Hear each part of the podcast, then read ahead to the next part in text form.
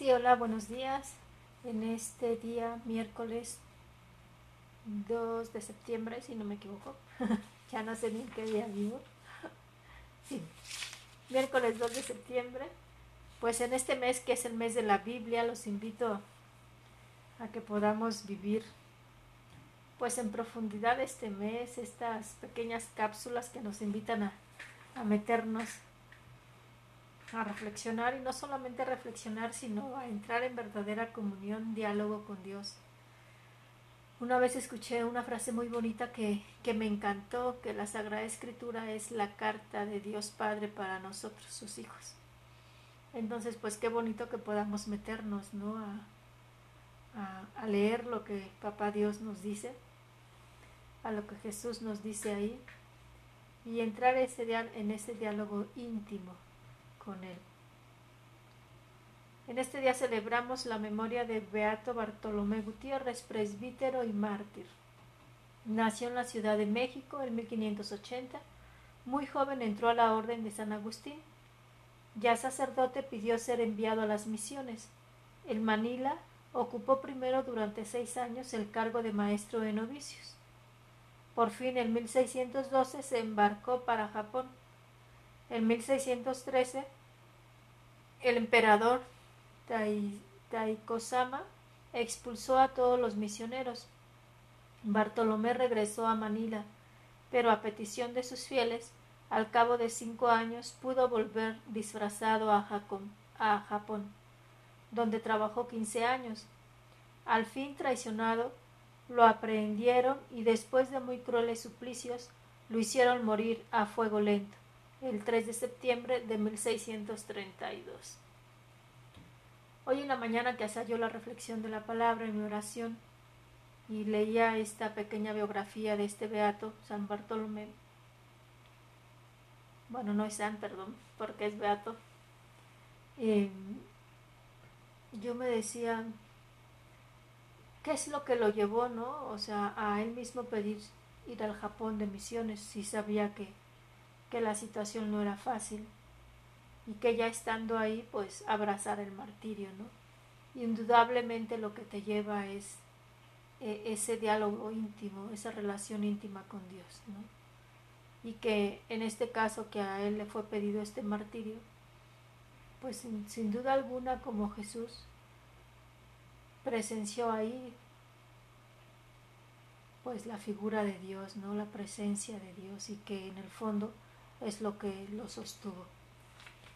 Y de eso nos habla la lectura del Evangelio, que es de San Lucas, capítulo 4, versículo del 38 al 44. En aquel tiempo Jesús salió de la sinagoga y entró en la casa de Simón. La suegra de Simón estaba con fiebre muy alta y le pidieron a Jesús que hiciera algo por ella. Jesús de pie junto a ella mandó con energía a la fiebre y la fiebre desapareció. Ella se levantó enseguida y se puso a servirles. Al meterse el sol, todos los que tenían enfermos se lo llevaron a Jesús, y él, imponiendo las manos sobre cada uno, los fue curando de sus enfermedades. De muchos de ellos salían también demonios que gritaban, Tú eres el Hijo de Dios, pero él les ordenaba, enérgicamente que se callaran, porque sabían que él era el Mesías. Al día siguiente se fue a un lugar solitario y la gente lo andaba buscando. Cuando lo encontraron quisieron retenerlo para que no se alejara de ellos. Pero él les dijo, también tengo que anunciarles el reino de Dios a las otras ciudades, pues para eso he sido enviado. Y se fue a predicar en la sinagoga de Judea palabra de Dios.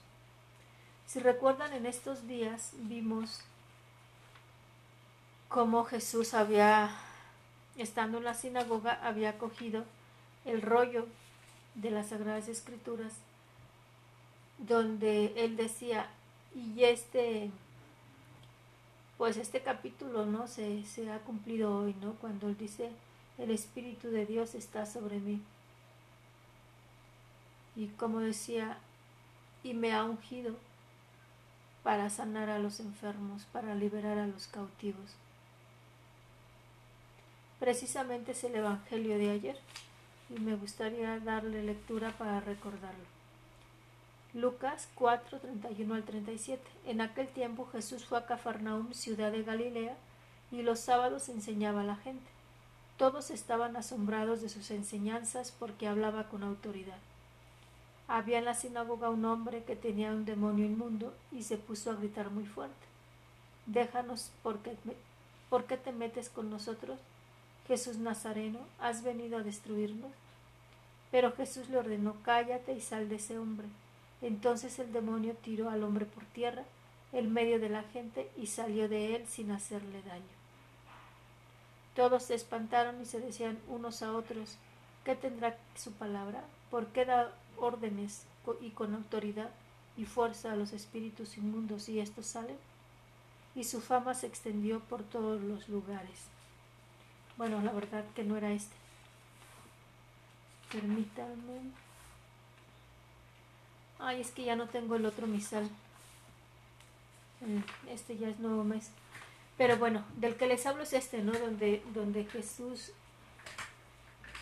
toca esta parte y y habla de, la parte, creo que es el libro de Isaías, y dice, se ha cumplido aquí, ¿no? Dice, el Espíritu de Dios está sobre mí y me ha enviado a sanar a los enfermos, a librar a los cautivos. Y si se dan cuenta, en el Evangelio de hoy que les leí y en el Evangelio que les acabo de leer del día de ayer, Él está llevando a cabo su misión, está liberando a los cautivos, está dando sanación a los enfermos.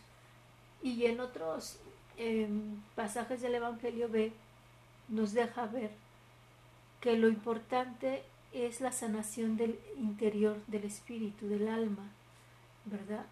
Y que esta parte física que él sana es nada más como la muestra, ¿no? De lo que él realmente está haciendo por dentro.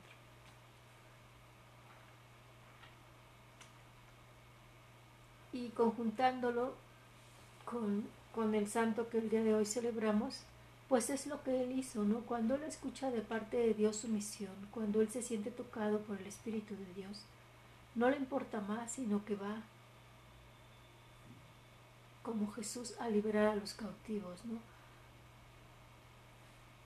Muchas veces es aquel cautiverio eh, espiritual, ¿no?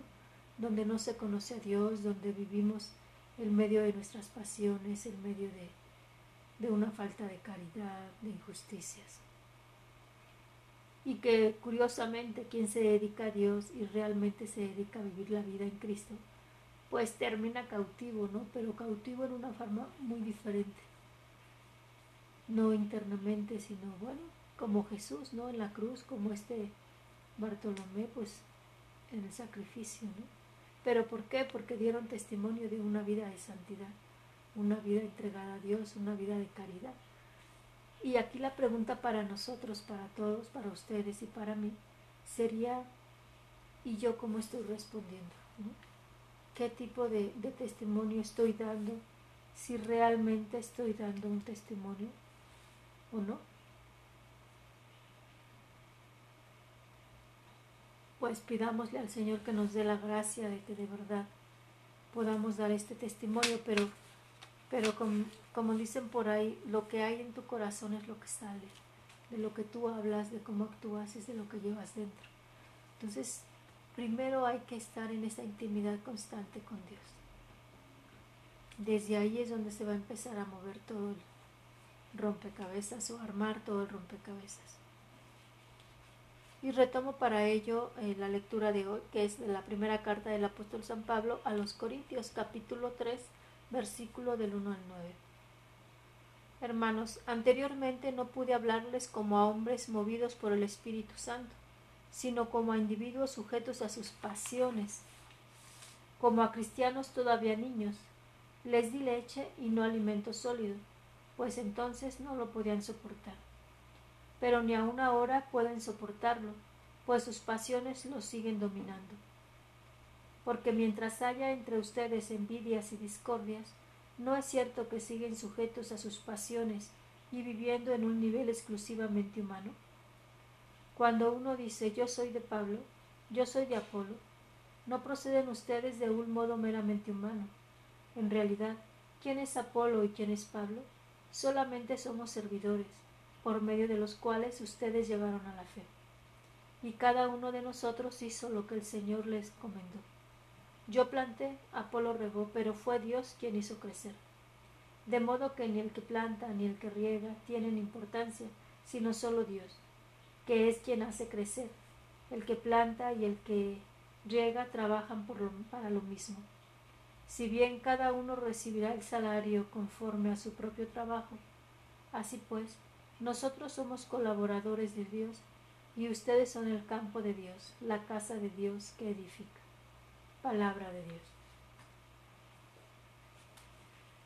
Indudablemente el empezar a tener esta intimidad profunda con Dios te va a llevar a un conocimiento propio. Y a veces es esa parte de que uno no sabe qué fue primero, si el huevo o la gallina, ¿no? Si tu conocimiento propio te va a llevar a conocer más a Dios o si el conocimiento de Dios te va a llevar a un conocimiento propio más profundo. O sea, es como algo que se va jugando. Y es que a veces, por ejemplo, nos puede haber pasado que fuimos a un retiro, a una charla, y dijimos ya, ya que estaba bien, ¿no? Pero la verdad es que mientras que estamos en esa sintonía de aplausos, de cantos, de fervor, de oración ante Jesús, muchas veces ante Jesús, Eucaristía, todo va bien. Pero cuando pasa ese momento, cuando regresa uno a la vida cotidiana, pues ya no está tan bien, ¿no? Y es donde tenemos que ir aprendiendo a hacer este, a no hacer ese divorcio, a que una cosa es mi vida en Cristo y otra cosa es mi vida normal, ¿no? Tienen que ir siendo las dos cosas. Aquello que yo voy conociendo desde Jesús, aquello que Él me va permitiendo ver, conocer, ir cambiándolo con su gracia, ¿no? Muy interesante unos audios, unos videos que yo estoy viendo. Se llama... Bueno, luego se los paso, es que no recuerdo si es renacer o reconstruyeme, recuerdo, no recuerdo bien. Próximo video se los paso muy interesante porque es todo un congreso en línea en donde saben muy bien unir toda esta parte, emociones y la parte espiritual, ¿no? heridas, el mismo pecado. ¿no? Entonces hacen que se vea todo un conjunto. Y uno de los ejemplos que ellos dan es que personas que hace años llevan terapia no logran despegar del suelo o de algo que ellos traen atorados. Y, y con estos retiros, con algunas pláticas de este estilo, ellos han podido sanar, han podido asumir cosas. Y es esa parte, ¿no? Que nosotros tenemos que poner nuestro 99%, aunque sea chiquitito, o nuestro 1%, aunque sea chiquito, y el resto lo hará Dios. Que es real esta parte espiritual, es real esta parte de Dios que sana. Y pero que tenemos que, que abrirle el corazón, darle permiso. Porque si no, no. Dios es muy caballero, es muy respetuoso y si tú no le permites entrar, no entra. Entonces, para mí los textos de hoy es lo que me reflejan y es como la invitación para mí y también para ustedes, ¿no? El que el que puedan adentrarse a la palabra de Dios, el que puedan ir conociéndose, como dice Pablo, les hablaba como a niños, ¿no? Porque todavía estaban inmersos en sus pasiones y todavía lo son, ¿no? Pero eh, hay que ir a avanzar, ir avanzando, ¿no? O sea, cuando teníamos cinco años nos comportábamos de una forma, diez de otra, diez de otra y así, hasta convertirnos en las personas que somos. Pues así pasa en la parte espiritual, ¿no? Hay que ir madurando, hay que ir cambiando aquello que nos va matando o que va hiriendo a las otras personas. Y dejar que Él, que Él sane, ¿no? Qué bonito en el Evangelio como vemos. Eh, Perdón, es que se está acabando el podcast de uno de los podcasts. Gracias por escucharnos y los invitamos que nos sigan escuchando. Em, les decía, ver en el Evangelio, ¿no? O sea, Jesús sana a la suegra de Pedro. Una vez que la sana ya no se queda en su, en su propio yo y hacer lo que ella quiere. Se levanta y se levanta a servir al otro. Y yo creo que ese es, ese es un signo de que hemos sido sanados de lo profundo. que uno no se queda ensimismado, sino que sale a servir al otro. ¿Verdad? Ahí tenemos también el ejemplo de María. Cuando se le anuncia que será madre de Jesús, ella no se queda ahí como diciendo, sírvalme, ¿no? Porque yo voy a ser la madre del Mesías. Sale, se entera de que su prima está en estado y va a servirla. Ni siquiera se pregunta si le va a hacer mal, si le va a hacer mal a Jesús. No eran trayectos fáciles de recorrer y se va. Entonces, pues yo te invito a que puedas eh, hacer una introspección, ¿no? O sea, desde Dios y ir viendo, pregúntale, que te descubra qué herida hay en el fondo, ¿no? ¿Qué es aquello que necesitas que ser sanado? Y invítalo, invítalo a que Él pueda venir a sanar, así como sanó a los de su tiempo. Háblale al Espíritu Santo, a ese Dios desconocido, que, venga a morar en ti, que venga a sanar tu corazón, que venga a sanar las heridas que puedas ahí tener y que te enseñe lo que es el amor, lo que es el perdón porque no cabe duda que cuando uno experimenta ese amor de Dios, ese perdón, esa misericordia, es lo que uno da. Pues hasta aquí y primeramente Dios nos vemos mañana. Tu hermana María Guadalupe Ortega Sánchez, religiosa de la Cruz.